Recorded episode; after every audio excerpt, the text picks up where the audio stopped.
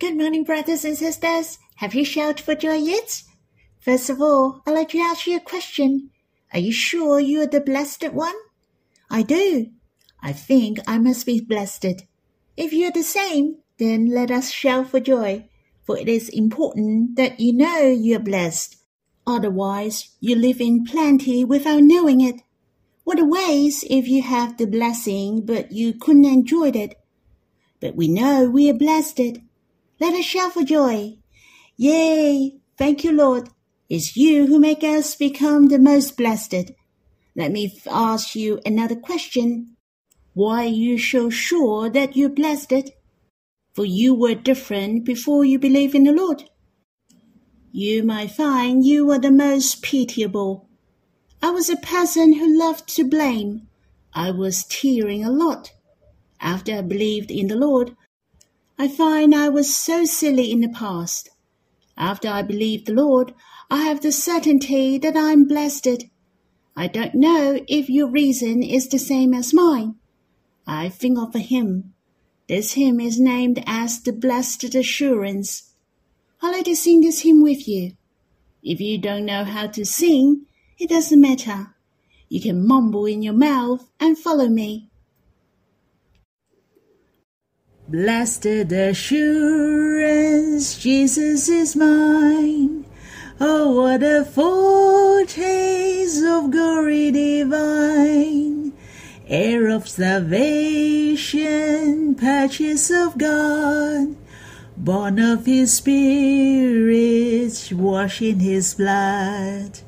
This is my story, this is my song praising my Savior all the day long. This is my story, this is my song, praising my Savior all the day long. Perfect submission, delight and rest, I in my Savior and happy and blessed watching and waiting, looking above, filled with His goodness, lost in His love. This is my story, this is my song, praising my Savior all the day long. This is my story, this is my song praising my Savior all the day long.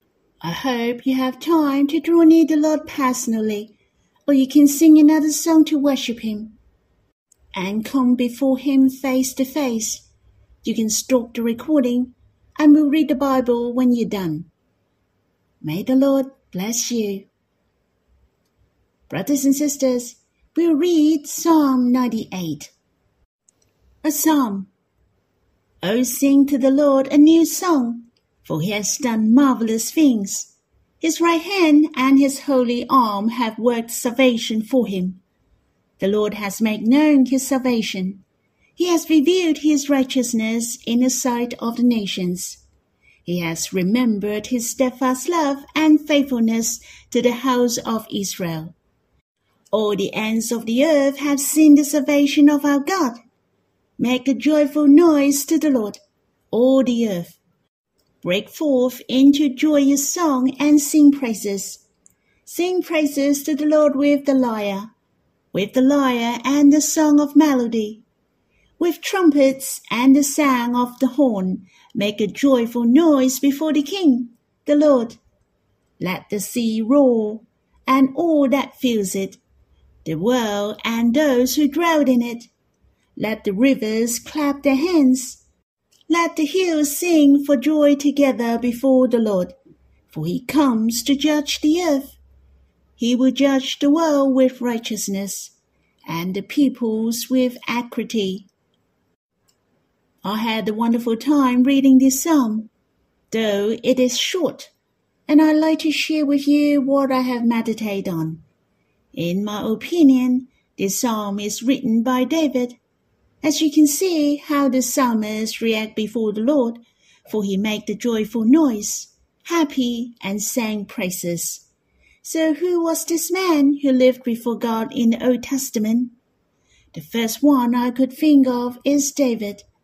The psalm has a title as the Psalm of David in Septuagint written in Greek.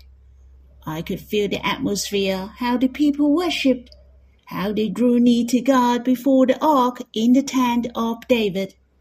It was filled with singing and joyful noises. That was how they came to God, to be with God face to face. The psalm is short, so it is not difficult to find the repeated description. For instance, it mentioned the word make a joyful noise or sing for joy three times. Sing praises to God in three different ways, and salvation, and he will judge three times. All these are the most crucial topics in this psalm. It is worthy for us to meditate.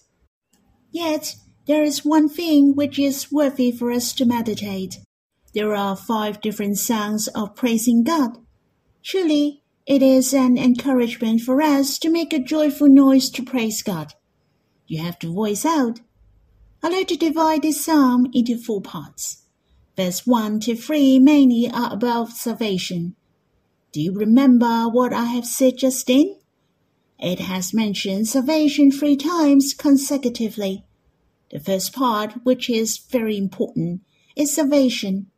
I can say it is about the purpose of the Lord Jesus coming to the world for the first time. It's so precious. It is the manifestation of justice and steadfast love of God. I would like to share with you my impression and meditation in a minute. Verse 4 to 6 is the second part. I can say the psalmist call for all the people to voice out their praises. As mentioned before, there are five different sounds of praise which you can hear. And verse 7 to 8 is the third part. The psalmist called heaven and earth to break forth into song. Lastly, verse 9 is the conclusion. God is worthy for our praise, and it is also the aim of the Lord's second coming, that he will judge the world. Hence, it has mentioned judgment three times. I'm very grateful that the psalmist respond to the first part, to salvation. It is the salvation of God deliver us from the judgment yet to come. As I have mentioned, the psalmist called for us to be responsive to God in verse 4 to 6. That's because it is God who saved us. The salvation of God is worthy for our praises, for it is so glorious and mighty. Hence, the psalmist called every individual shall speak out our praises to God. Here it is mentioned there are at least five different songs initiated by man for praising. First of all, it is the song of the lyre, the sound from our mouth. So I guessed it must be the sound of our joyful noise and shout for joy, as well as the sound of trumpet and the sound of horn. Definitely, we can't miss out the sound of singing. In verse 4 to 6 mention praising him in three different ways, and in verse 1 mention singing a new song. I felt so sweet in my heart that why does God like us to sing to him the song? I can't sing well anyway. Yet I think of singing to God as the expression of my feeling and love. What God likes us most is to love him in return we shall have the interflow of love and affection with Him. It is not whether you can sing it well or not, but the most crucial is to offer our hearts to Him through singing. This is the treasure of God and what the Lord appreciates most. The reason why He loves to hear my singing. Brothers and sisters, it is an encouragement to me that I shall sing more to the Lord and Abba. In addition, Verse 4 to 6 proclaim in what manner we shall sing to God. Firstly, we shall sing loudly and joyously. The third, to sing with the musical instrument. You may say, I don't know how to play piano or guitar or any instrument. That's fine. Verse 8 has demonstrated one thing. Let the rivers clap their hands. Since the rivers clap their hands, Then we have the musical instruments with us. We can clap our hands. As long as we rejoice before God with singing and dancing, to sing loudly, joyously, with a free spirit. He loves his children to embrace his love. My beloved love to hear our voice. I think of the Lord will also sing the love song to us. I know we will captivate the heart of Abba and the Lord as long as we sing the love songs. Brothers and sisters, we shall sing more songs to God. Your heart will not be the same. Some brothers and sisters have shared to me when they sing more songs, they find that they are closer to the Lord. It's easier to enjoy His presence, which is a wonderful experience. Brothers and sisters, let us continue to practice sing and worship. I was attracted by verse 1 to 3 while reading this psalm. It is the salvation of God.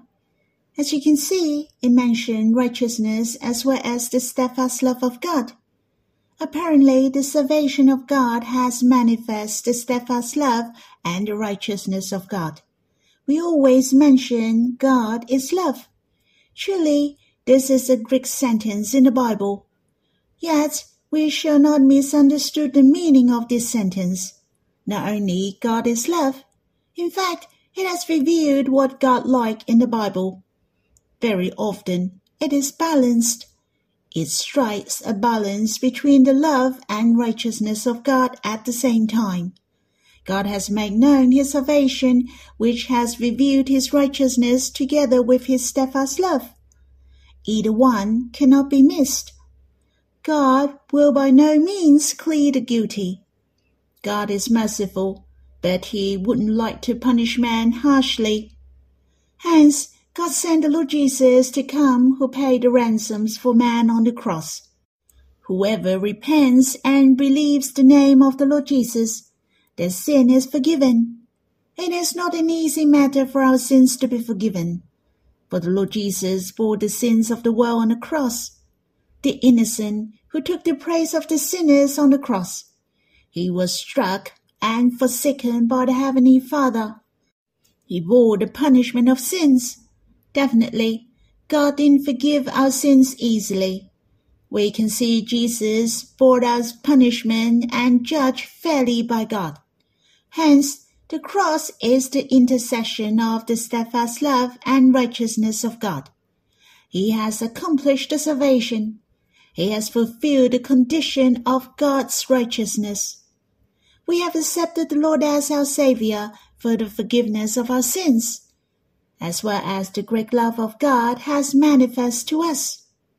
God is willing to give His beloved Son to us, even through His crucifixion the love of Trinity God has poured upon us unreservedly. Brothers and sisters, in fact, the salvation of the cross has manifest the righteousness and the steadfast love of God. God is so beautiful. I thought of Jonah, who preached to the people in the city of Nineveh, but in the book of Nahum, mention the people of Nineveh relapsed after 100 years. Even they plotted evil against the Lord. As a result, in the book of Nahum proclaimed the city of Nineveh would be destroyed. Hence, Nahum manifests the righteousness of God. He will by no means clear the guilty, and it is not a simple matter. In fact, the world only sees part of God, but not the other side. Many people know God is holy. He will judge the sinner with his justice. But they neglect God is love, even if the Christian finds God is a judge in their living, but not a loving Father. When they come to God, they have to confess and repent. They have to count their wrongdoings one by one. They are in sorrows and tears. They think this is how they find to treat themselves seriously. Yet they couldn't see all their sins have already forgiven. God accepts and welcomes all of us to come to Him. Having said that, some people only see God as merciful, gracious, and steadfast love. Therefore, they indulge themselves in sins. They didn't restrain and keep themselves from falling into the temptations. They were trapped and they always have the excuse that God is merciful and He knows me well that I'm weak. Brothers and sisters, if this is what you think, then you're wrong. There is a consequences whenever we commit sin, and this will upset God. You have wasted your time when you commit sin or when you're weak, for you have spoiled your life. There is a consequences for committing wrong, for God is righteous. Even if you are the children of God, there is punishment when you do the wrongdoing. God promulgates the commandments to his people after Moses led them out of Egypt. Moses has shown the character of God and who he was to the people of Israel. In Exodus chapter 34, verse 6 to 7 mention, the Lord passed before him and proclaimed, The Lord, the Lord, a God merciful and gracious, slow to anger, and abounding in steadfast love and faithfulness, keeping steadfast love for thousands, forgiving iniquity and transgressions and sin, but who will by no means clear the guilty, visiting the iniquity of the fathers on the children and the children's children, to the third and the fourth generation. The verses mention he is slow to anger, but it doesn't mean that he is not in anger. Just he is not in anger easily. For God is merciful and gracious, slow to anger, abounding in steadfast love and faithfulness. God cannot deny himself. He has steadfast love, but he is faithful as well. He is merciful, but he is righteous. Even the Israelites are the chosen people of God. You can see God has judgment upon the Israelites as well. They committed sin and forgot about God even though they are driven by the current and their country was conquered. You see, God is strict, yet He is merciful. Even though they haven't repented and returned, God gave them chances again and again. He sent the prophets and the messengers to retrieve them. Even He sent His Son to be nailed on the cross. The Israelites are treated with steadfast love as well as righteousness of God upon them. Even though the Israelites are the chosen people of God, we are the children of God. Yet there is no exception. God cannot separate his steadfast love and righteousness according to his character and glory. Brothers and sisters, since we have accepted this gospel, we are justified through faith and we're saved. No longer will we go to hell. Therefore, we shall not disrespect the grace of the Lord. We are more blessed than the Israelites. The more we shall fear God. We shall be grateful, just as in the letter to Hebrews, chapter 12, verse 28 and 29 mention. Therefore, let us be grateful for receiving the kingdom that cannot be shaken and thus let us offer to God acceptable worship with reverence and awe, for our God is a consuming fire. Brothers and sisters, may we encourage each other. Truly, God loves us very much. We believe the Lord. We have a bright future, for we have the brilliant eternity. Yet we shall never forget God is not mocked I really hope we can enter deeper into the merciful love of God.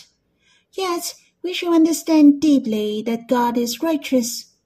When we know that God is just, not only will we cleanse ourselves, our hearts will fear God.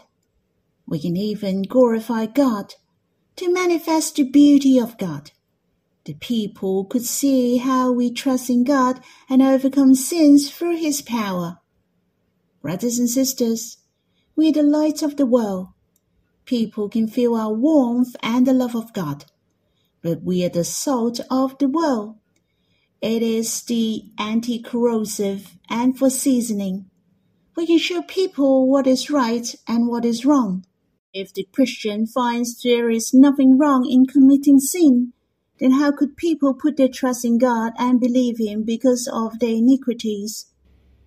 Brothers and sisters, let us preach the gospel and bear the good witnesses for the Lord, to manifest to the world that God is love and God is righteous. That's all for my sharing. I hope you have time to read this psalm. In fact, it is so joyful that God reigns and He is worthy for our hearts to praise Him, for God has saved us. He delivered us from the judgment, the deadly punishment and sins. We became the children of God, the darling love of the Lord. Well, rightly, we shall give thanks and shout for joy. I hope you continue to draw near to the Lord, to enjoy His chat with you. May the Lord bless you.